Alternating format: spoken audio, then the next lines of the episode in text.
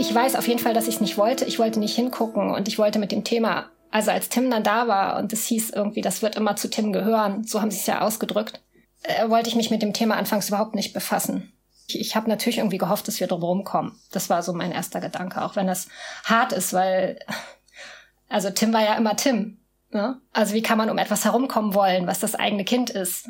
Aber vielleicht ist das tatsächlich diese Form der Überforderung, die sich dann dadurch ausdrückt, dass man erstmal denkt, so, oh, nee, Warum? Warum wir?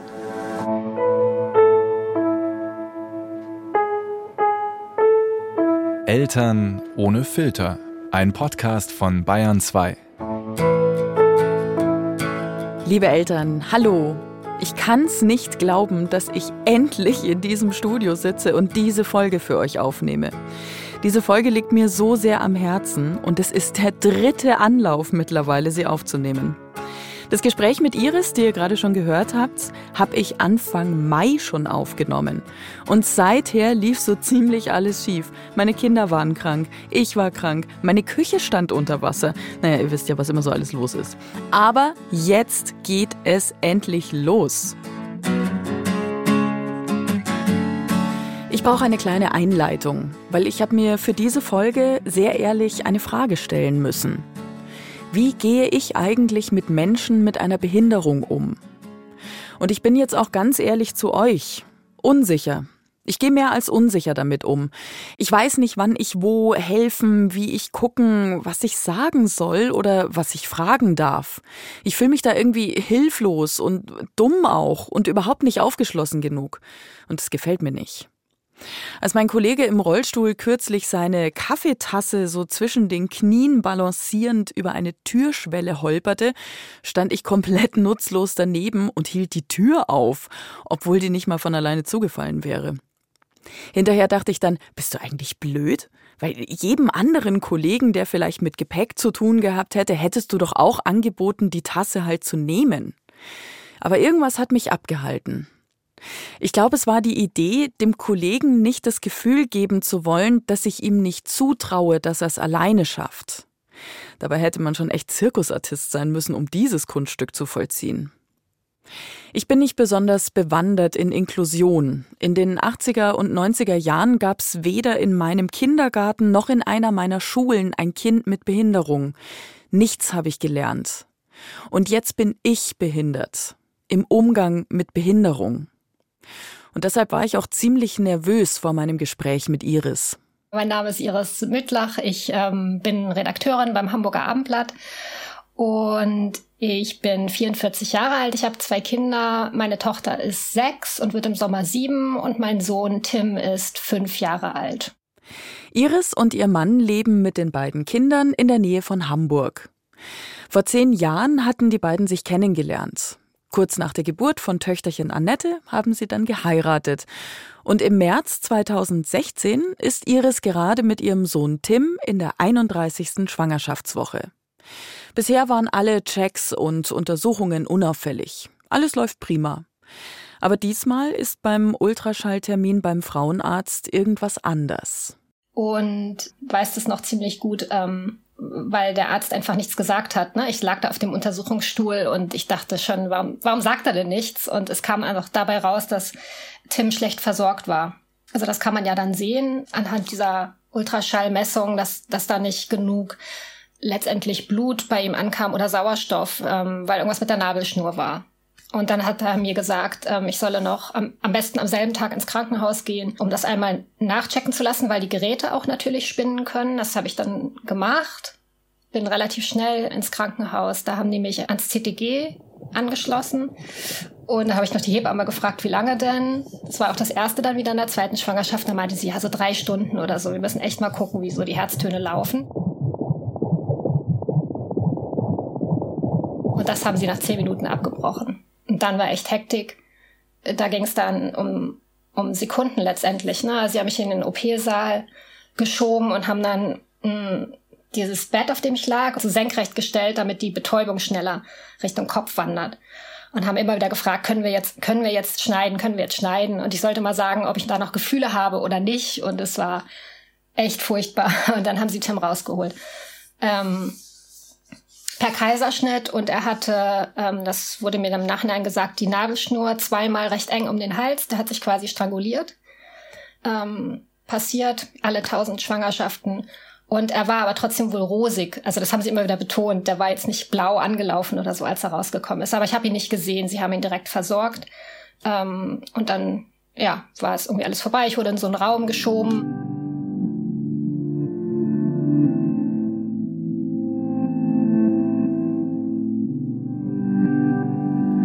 Hatten wir nicht in dieser Staffel erst von diesen Traum-A-Geburten gesprochen?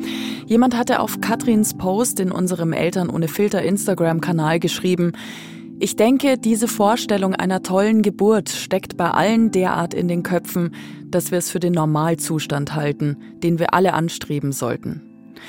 Ich glaube aber, diese Traumgeburten sind wirklich die Ausnahme. Der Checkup war um elf, geboren wurde er um eins. Ja, ist ja echt schon krass. Und mein Mann war nicht da, weil er halt Annette abholen musste, von den Tagesmüttern so. Und ähm, ja, da war Tim da. Und das Lustige oder das Schöne war letztendlich, dass die Hebamme mich im Kreissaal noch gefragt hat, haben Sie denn überhaupt schon einen Namen überlegt für das Kind, weil es natürlich auch echt früh war. Und dann, das hatten wir tatsächlich. Tim war schon so ganz klar und stand auch da. Und Tim war dann auf der Welt und abends konnte ich ihn dann sehen, ne? also im Brutkästchen und ich noch in so einem Rolli, weil ich noch nichts konnte und so. Das war, das ist Tims Geburtsgeschichte. Es ist dann alles, alles, alles anders gekommen als gedacht. Eine Geburtsgeschichte erzählt in unter einer Minute. Da brauche ich deutlich länger. Und ihr? Das ist ja Wahnsinn. Wie, wie hast du dich denn gefühlt dabei? Du hast schon gesagt, plötzlich lauter fremde Leute und alles musste ganz schnell gehen. Das ist ja, wäre da grundüberfordert mit einfach allem gewesen. Ich glaube, die Psyche dimmt alles total runter. Ich bin da halt so durch und habe ganz wenig gefühlt. Ich habe, als ich dann im ersten Moment, als ich ihn gesehen habe, totales Gefühl der ähm, Überforderung. Also es ist eigentlich so ein winziger Mensch, der noch nicht auf der Welt sein sollte, sondern in einem drin. Und dann habe ich nur so gesagt äh, zu dem Arzt, der, der uns das alles erklärt hat, äh, jetzt kann ich ja gar nichts machen. Und dann sagte er, aber nein, Sie können ganz viel machen. Ab jetzt können Sie ganz viel machen. Das war schön, das zu hören, weil ähm, tatsächlich ja die ähm, Milchproduktion dann anderweitig angeregt werden kann. Da kann man halt viel machen. Ne? Und ich habe stundenlang halt mit Tim geruht. Ne? Also er lag bis zu vier Stunden am Stück auf mir drauf, was ich halt konnte am Anfang. Also ich war selber noch unter Schmerzmitteln und musste auch schlafen und mich ausruhen. Und so habe ich die ersten Tage mit ihm verbracht, sehr eng ganz tolles Gefühl auch, ne? Also so, so leidvoll das alles war, aber ihn da zu spüren, er war so klein, hat so mein Ausschnitt gepasst. Und dann lag man da, ich habe ihm ganz viel erzählt und gesungen und ja, das ähm, ging, glaube ich, so eine Woche oder so. Hast du denn irgendwie so ein bisschen das Gefühl, dass diese Nähe, die ihr da am Anfang so ganz, ganz stark hattet, äh, auch wenn sie außerhalb des Bauchs war, dass das äh, mit eurer Beziehung äh, auch was gemacht hat? Hm. Gute Frage. Hm, also ich habe zumindest die Bilder am Kopf und ich habe noch dieses Gefühl, ich weiß noch, dass da so ein Baum, es war ja März, dass da ein Baum vor dem äh, Raum stand und ich halt geguckt habe, wie der immer grüner wurde. Und diese Bilder habe ich im Kopf und es verbindet uns schon auf eine Art, auf eine besondere Art und Weise. An Tim selber merke ich, dass er sehr viel klammeriger ist als meine Tochter, die raus wollte in die Welt. Nach ein paar Monaten war das klar, die ist von mir weggekrabbelt und wollte die Welt entdecken. Und ähm, Tim hängt schon sehr an mir. Ähm, das das stelle ich doch fest. Aber das hat sicherlich auch mit seinen Einschränkungen zu tun. Er ist halt auf mehr Hilfe angewiesen und ich bin lang, lange Jahre, als er auch noch nicht sprechen konnte, immer seine Übersetzerin gewesen. Also ich habe sehr viel über Spüren, glaube ich, ähm, gemerkt, was ihm gefehlt hat oder habe es zumindest versucht rauszufinden. Deshalb ist es eine andere Beziehung tatsächlich, ähm, die ich dann jeweils zu den zu meinen Kindern habe. Der winzig kleine Tim, der in Iris Ausschnitt passte, war also jetzt plötzlich da. Und was der Sauerstoffmangel und die Unterversorgung mit seinem kleinen Körper gemacht hatte, klang nicht gut. Dadurch sind ähm, Zysten in seinem Gehirngewebe entstanden. Was dann passiert, wenn das Gewebe wächst, aber nicht genug Sauerstoff da ist, dann bilden sich anstatt einer gesunden Gehirnzelle bildet sich dann halt die Zyste. Die hatte er beidseitig. Das ist bei so einem Ultraschall erkannt worden nach zwei Wochen. Und das ist schon immer ein schlechtes Zeichen. Und der, die Ärzte haben es ja damals gesagt, es kann von der Leserechtschreibschwäche bis zur Schwerstbehinderung, mehrfach Schwerstbehinderung, kann, kann alles passieren und äh, so alles klar. Ja, alles klar. Dann gehen wir halt damit jetzt mal um, ne? Mit unserem Kind mit Behinderung, in welchem Ausmaß auch immer. Für Iris war das erstmal gar nicht zu begreifen oder anzupacken. Und ich kann sie da absolut verstehen. Diese Diagnose klingt wie ein plötzlicher Schlag ins Gesicht. Aber von wem eigentlich? dieses äh, Kinderkrankenhaus, neben dem wir gewohnt haben damals noch, da bin ich ja immer mit meiner Tochter vorbeigefahren, wenn wir dann mit der Karre los sind ne, oder wenn ich sie getragen habe. Und ich habe natürlich diese Eltern mit den Kindern gesehen, die dann mit speziellen Rollstühlen oder sogar noch mit Kanülen oder so Zugängen dort auch Spaziergänge gemacht haben. Und ich habe immer weggeguckt, weil ich das nicht sehen konnte. Ich weiß auf jeden Fall, dass ich es nicht wollte. Ich wollte nicht hingucken und ich wollte mit dem Thema also als Tim dann da war und es hieß irgendwie, das wird immer zu Tim gehören, so haben sie es ja ausgedrückt, ähm, äh, wollte ich mich mit dem Thema anfangs überhaupt nicht befassen. Das komplett, ich, ich habe natürlich irgendwie gehofft, dass wir drum kommen. Das war so mein erster Gedanke, auch wenn das hart ist, weil, also Tim war ja immer Tim. Ne? Also wie kann man um etwas herumkommen wollen, was das eigene Kind ist? Ähm, aber vielleicht ist das tatsächlich diese Form der Überforderung, die sich dann dadurch ausdrückt, dass man erstmal denkt, so, nee, warum? Warum wir? Das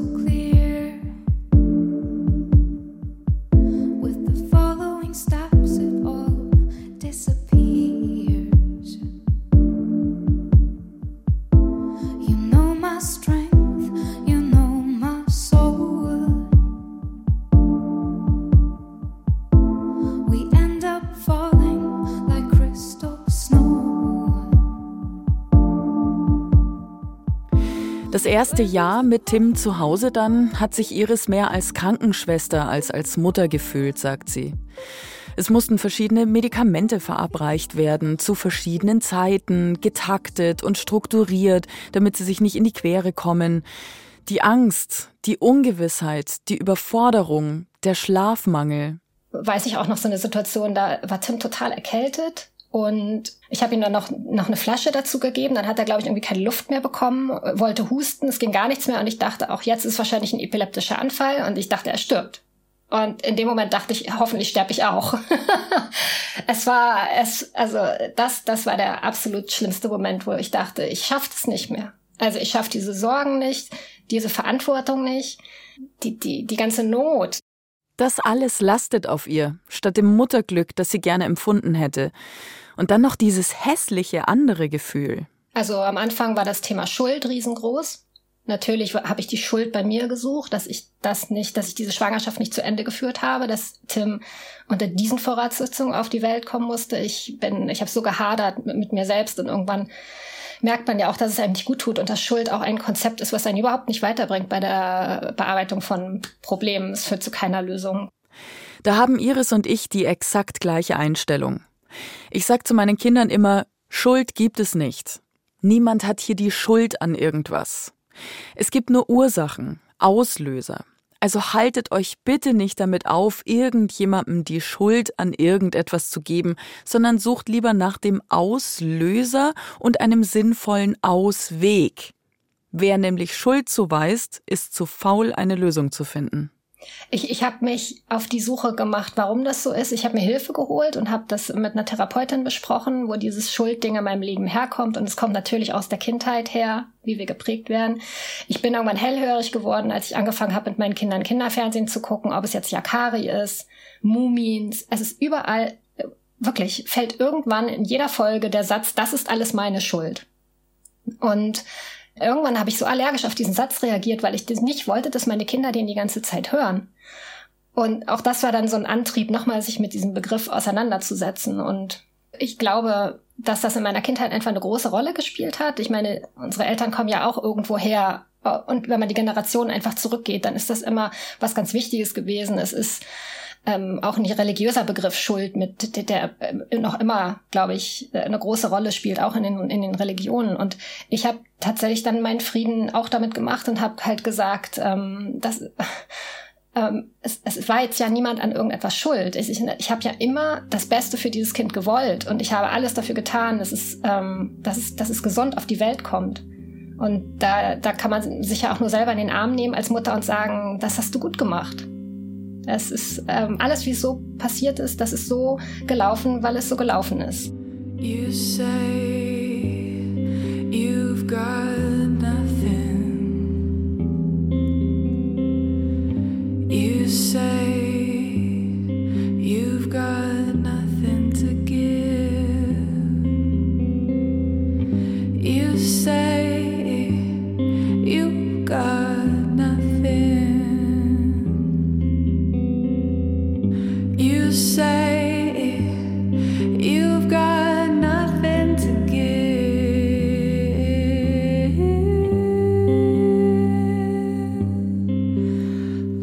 ich überhaupt nicht mehr wollte, ist Tim so angucken, dass man meinen Blick quasi ansieht, dass ich mir ständig Sorgen mache.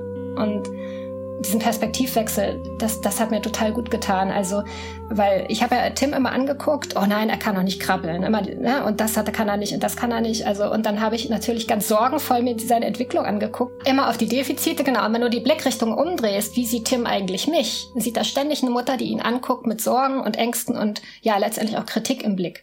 Und der muss ja das, irgendwann das Gefühl haben, dass er alles falsch macht. Und dass er mir so auch nicht reicht, wie er ist. Und es ist tatsächlich so, dass, dass die Kinder, die mit dieser Behinderung zur Welt kommen, also motorisch total zurückhängen. Der Geist entwickelt sich aber, dass die das merken, dass die das spüren. Und zwar ganz, ganz früh. Es gibt ähm, äh, zwei Bücher, die ich jetzt gelesen habe von Menschen, die dieselbe Behinderung haben. Ein irischer Schriftsteller, unglaubliche Geschichte, der hat dann, glaube ich, mit 18 angefangen erst zu sprechen und ähm, wurde auch von seiner Umgebung die ganze Zeit nicht für voll genommen ist nachher noch Maler geworden. Der konnte nur seinen rechten oder seinen linken, my left foot, seinen linken Fuß bewegen. Mit dem hat er angefangen zu schreiben und zu malen. So, und das war seine Kommunikationsform. Und es gibt ein Buch, was jetzt geschrieben wurde von einer jungen Frau, die in München und Tel Aviv lebt, Amelie Tagovnik. Hat keine Flügel, kann aber fliegen, heißt das Buch, glaube ich. Ich habe es verschlungen natürlich, ähm, weil ich sehr viel, sehr viel wiedergefunden habe, was Tim wahrscheinlich auch so empfunden haben muss. Für mich als Mutter eine, also, aber auch immer diese Wahrnehmung von den anderen ah, die sitzt ja im Rollstuhl und die bewegt sich komisch und die spricht komisch, ah, dann wird der erstmal, also dieses abgeschrieben werden, ne, als Sorgenfall gelten, als zurückgeblieben. Das, das nehmen die Kinder sehr, sehr wohl ab einem sehr frühen Zeitpunkt wahr. Die beiden Bücher packe ich euch nochmal in die Show Notes des Podcasts, dann findet ihr sie ein bisschen leichter. Wer Iris bei dieser Erkenntnis auch sehr stark geholfen hat, war ihr Mann. Obwohl sie damit anfangs eigentlich gar nicht so gerechnet hatte. Er hat schon Kinder aus erster Ehe. Die gemeinsame Tochter Annette war Iris und sein absoluter Wunsch. Und dann kam eben Tim noch mit dazu. Da war bei ihm schon auch so dieses, oh, oh nochmal, schaffe ich das nochmal? Und ähm, das war dann kurz nach der Geburt ein Thema, was wir als, das mussten wir aufarbeiten als Paar, weil ich natürlich gesagt habe, du wolltest ihn ja sowieso nicht. So. Und jetzt ist er hier und ist auch gerade nicht so das einfachste, den einfachsten Weg, den wir jetzt gehen müssen. Das war ein paar Wochen nach der Geburt ein sehr, sehr großes Thema, vielleicht sogar länger. Und das haben wir aber für uns gelöst. Und auch dadurch, dass mein Mann ab dem Moment, wo Tim da war, ihn auch so genommen hat, wie er war und das viel besser konnte als ich. Vielleicht auch, weil ich die Mutter war und weil, weil er einfach mir so entrissen wurde. Mm er hat sich sehr oft schützend vor Tim gestellt und gesagt, jetzt hör auf, das Kind zu optimieren.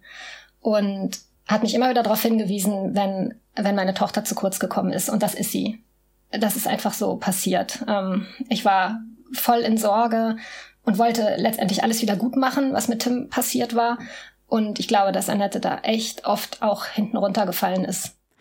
Die volle Aufmerksamkeit auf das eine Kind legen, das besonders hilfsbedürftig ist, das funktioniert eben nur, wenn da nicht noch ein zweites Kind ist, mit seinen eigenen Bedürfnissen, das auch gesehen werden will.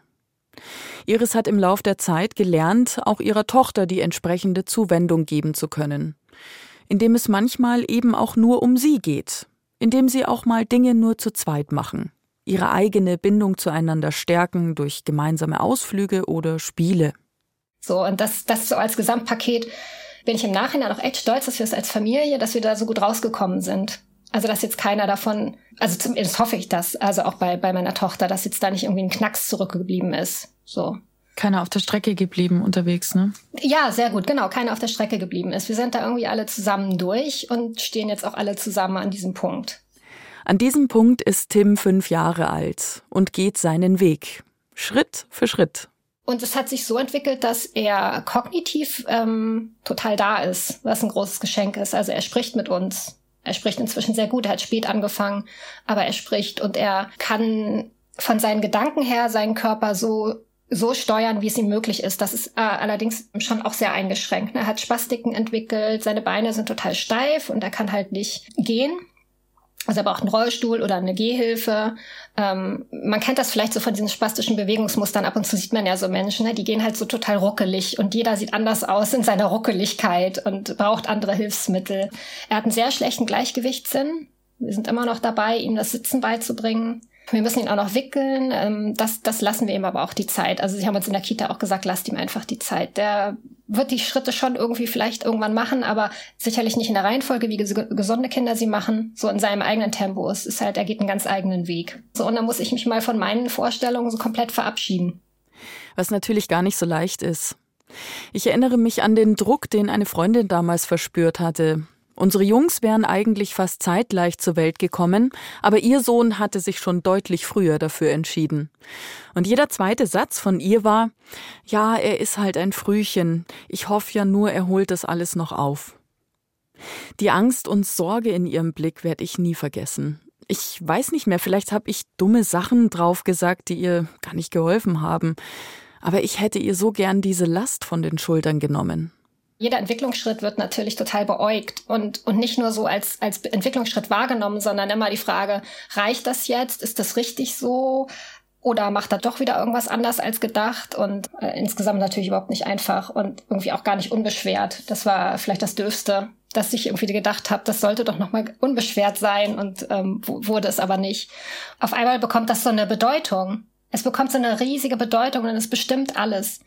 Und ich hätte mir so sehr die Gelassenheit von heute gewünscht. Ich habe sie natürlich mit Adleraugen, habe ich seine Entwicklung verfolgt. Und mein Mann hat ähm, irgendwann diesen Satz geprägt, so lass Tim in Ruhe. Und er meinte damit, lass ihn sich in Ruhe entwickeln und setz ihn nicht so massiv unter Druck. Und als außenstehende Person, was sagt man da? Hier wieder meine Hilflosigkeit. Das Erste, was einem oft einfällt, das kennt ihr ja sicher auch, sind Floskeln. Im günstigsten Fall bedeutungslose Floskeln, im schlimmsten allerdings unbeabsichtigt verletzende Floskeln.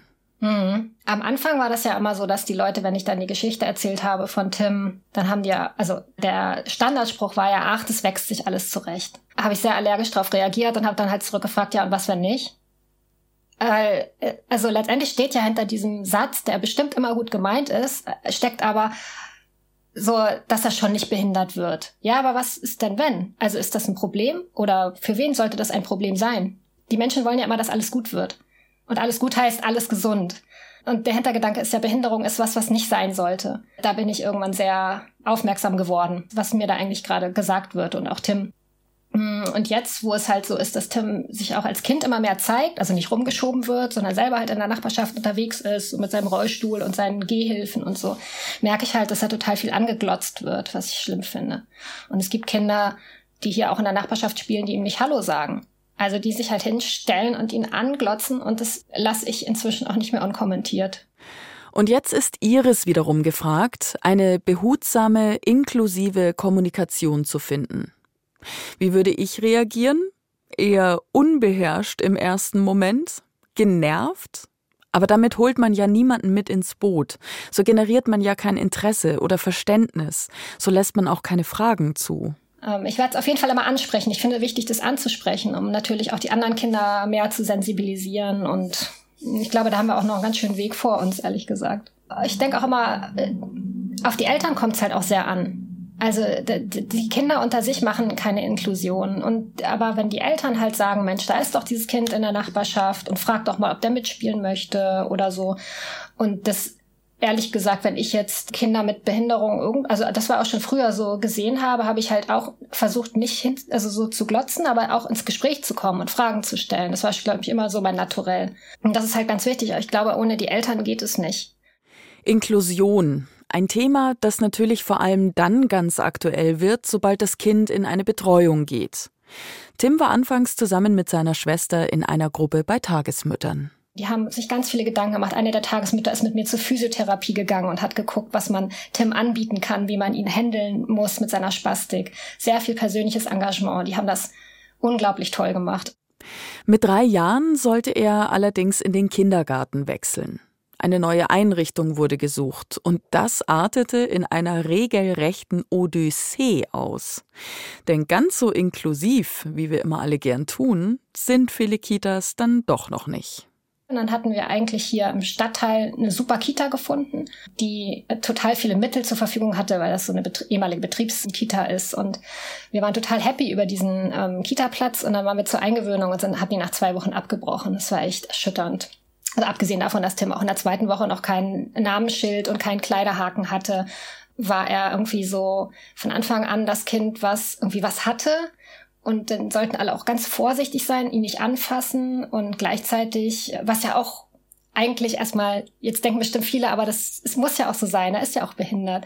Aber dann war es halt auch so, dass wir, dass ich dann beim Morgenkreis dabei war und der Morgenkreis war halt so, dass alle Kinder standen und Tim wurde dann so einer Karre dazu gestellt. Und dann heißt gesagt, ähm, finde ich jetzt ein bisschen komisch und habe ihn halt aus der Karre rausgenommen und habe mich mit ihm hingesetzt in den Kreis. Aber die Kinder standen weiterhin und haben sich an den Händen gehalten. Und Tim hatte halt, war ziemlich verkrampft in der Situation, weil er gemerkt hat, irgendwas ist hier gerade. Und dann hat er halt auch seine Arme nicht mehr wirklich weit machen können, also so richtig so nach den Händen hätte greifen können der anderen Kinder, aber sie haben halt mich nur so von oben runter angeguckt und haben so haben nicht verstanden, was da passiert. Also eigentlich der Moment, wo eine Erzieherin hätte sagen müssen, ach wisst ihr was, vielleicht setzen wir uns auch alle hin jetzt heute. Tim ist zum ersten Mal da. genau, aber wurde halt die CD angeschmissen mit so einem Lied, total laut und das war dann der Morgenkreis und viele solcher Momente sind mir einfach aufgefallen, wo wir, wo wir dann gesagt haben, wir glauben nicht, dass hier mitgedacht wird, was Tim wirklich gut tut oder was er braucht. Ne? Also ganz bestimmt nicht aus böser Absicht, aber es war einfach so. We're in this dark place now. We just don't know how to look with patient eyes, my dear. Now we're moved by fear. Ganz viele, ganz viele Kitas besucht und waren dann immer mit Tim da und haben ihn vorgestellt und dann war relativ schnell klar, oh, der macht aber viel Arbeit. Und äh, das können wir hier, also kam immer zwei Tage später der Anruf, äh, können wir leider nicht leisten. Und dann haben wir irgendwann einen Tipp bekommen von so einem, von, von einer Kita, die halt, also so Inklusionskita sozusagen, ne, Regelkinder, aber auch sehr viele Kinder mit Einschränkungen, geistigen, körperlichen Behinderungen. Das war unser großes Glück. Die, die leben Inklusion von morgens bis abends. Also die klettern mit den behinderten Kindern auf Bäume und die lassen sie wirklich bei allem, nehmen die mit allem mit und die dürfen auch durch die Pfützen platschen und die kommen nach Hause, sind schmutzig und glücklich und erzählen, was sie alles gemacht haben. Und für, für alles wird irgendwie versucht, einen Weg zu finden, die Kinder trotzdem voll und ganz dabei sein zu lassen. Und für die Kinder da ist es halt auch überhaupt gar nicht wichtig, was ein Kind hat und was, was es nicht kann. Mein Sohn wollte sich mal verabreden mit einem Mädchen aus seiner Gruppe und die Mutter hat dann gesagt, dann hole ich die beiden ab. Und dann bekam ich irgendwann eine Nachricht über WhatsApp, so, huch, Tim sitzt ja im Rollstuhl, muss ich da irgendwas beachten? Hatte mir meine Tochter gar nicht erzählt. Warum auch? Da hat ja jeder irgendwie Krücken oder irgendwie was. Und ähm, ja, das ist ein schöner Moment. Es klingt wie der perfekte Traum von Inklusion. Und bestimmt gibt es viele Einrichtungen in ganz Deutschland, die diesen Traum schon längst haben wahr werden lassen und auch leben. Viele, aber nicht genug. Ihr habt bei uns im Insta-Kanal diese Woche vielleicht auch den Text einer Mutter eines blinden Mädchens schon gelesen. Sie hat sich aus guten Gründen dafür entschieden, ihre Tochter eben nicht auf eine Regel, sondern auf eine Blindenschule zu schicken. Das ist ja eigentlich auch so schade an diesem ganzen Inklusionsthema. Es geht ja meistens so darum, für die behinderten Kinder ist dann, ist da nicht gut genug gesorgt und deshalb entscheiden sich ja viele Eltern, sie dann da rauszunehmen. Aber in dem Moment fehlt ja auch den nicht behinderten Kindern ganz viel. Bei sicher vielen Eltern schlagen da zwei Herzen in einer Brust bei dieser Entscheidung. Sie wollen natürlich das Beste für ihr Kind, wie Iris auch für Tim. Hm, ich würde tatsächlich für ihn mir wünschen, dass er sich gesehen fühlt als Kind, auch dann in der Klasse. Und ich würde da, äh, weil an die, an die Kita dort ist auch eine Schule angeschlossen. Allerdings sind da, glaube ich, dann nur noch behinderte Kinder sozusagen. Ich würde mir, glaube ich, schon wünschen für ihn, dass er dort auch zur Schule geht, weil einfach, die kennen sich maximal mit seiner Behinderung auch aus. Die achten darauf, dass er steht während des Unterrichts. Er muss ja viel stehen, damit seine Hüfte sich gesund entwickelt und bei mir ist das so eine Vertrauenssache, weil ich weiß, dass die das einfach da gut machen. Aber natürlich wäre auch mein anderer, also genau wie du sagst, ähm, da ist noch so ein zweiter Wunsch in mir, dass er an einer Regelschule als Inklusionskind dabei ist. Das, das wäre natürlich auch schön für ihn. Also und vor allen Dingen auch für die Mitschüler, auch die natürlich total viel lernen können in so einem Moment, wo Tim in der Klasse ist, den sie alles fragen können, der ihnen ganz viel zeigen kann aus einer Welt. Ich hätte mir einen Tim in meinem Kindergarten und in meiner Schulklasse gewünscht. Dann wäre ich heute auch nicht so behindert in meinem Umgang mit Behinderung, sondern wüsste einfach viel mehr und hätte weniger Berührungsängste.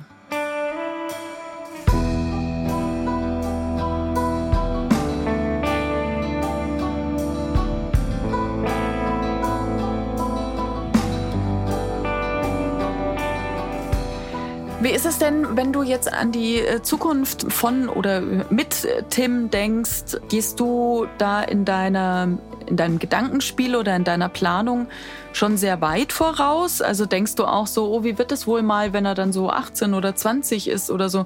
Oder gehst du auch so Step by Step, immer so schrittchenweise? Ja, ich gucke manchmal ganz weit und überlege auch, ob er auch mal Vater wird und hm, ob er irgendwie eine Frau oder einen Mann findet der dann mit ihm lebt, die dann mit ihm lebt. Ich weiß es, ja, das natürlich ertappe ich mich dabei. Aber es ist ja auch so, dass wir ähm, physiotherapeutisch immer so Ziele definieren sollen. Was soll er können? Erstmal immer so fürs nächste Jahr alleine vom Sofa runterkommen oder so. Und natürlich ist auf lange Sicht immer das Ziel, dass er möglichst selbstständig wird. Also dass er sich, wie mein Mann immer sagt, an der Küchenzeile selber ein Spiegelei braten kann. Und das setzt ja viele Zwischenschritte voraus. Kommt er in seinen Rollator? Wie viele Meter schafft er? Und deshalb denken wir da, glaube ich, schon recht auch recht weit in die Zukunft. Zumindest so, wir stellen uns vor, was, wie lebt er, wenn er ähm, alleine lebt? Oder vielleicht wird er das auch nicht können und muss dann in die Wohngruppe, muss da, also geht dann in die Wohngruppe. Ne? Ähm, alles, was wir jetzt ja für ihn machen, also diese maximale Förderung, die zahlt dann ja auf eine spätere Zeit ein. Und da geht's Iris nicht anders als mir. Und mein Sohn ist fast 15 und lebt ohne Behinderung. Ich glaube, das können wir als Eltern alle total nachfühlen. Ganz herzlichen Dank dir, Iris. Ah, das war toll. Vielen, vielen Dank und macht's gut.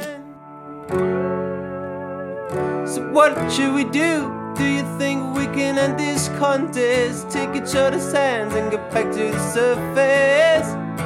Then let's quit this contest and get back to the surface. Eltern ohne Filter ist ein Podcast von Bayern 2. Die Redaktion hatte Sibylle Giel und produziert hat Michael Heumann. Und jetzt werde ich noch mal kurz ganz arg rührig, weil damit nämlich unsere zehnte Staffel gerade zu Ende geht heute. Zehn Staffeln Eltern ohne Filter. Irre. Zehn Staffeln, an denen aber nicht nur Christina, Katrin, Russland und ich gearbeitet haben, sondern auch so viele Menschen im Hintergrund, die man leider nicht hören kann, denen man aber mal Danke sagen kann. Und das möchte ich hiermit tun.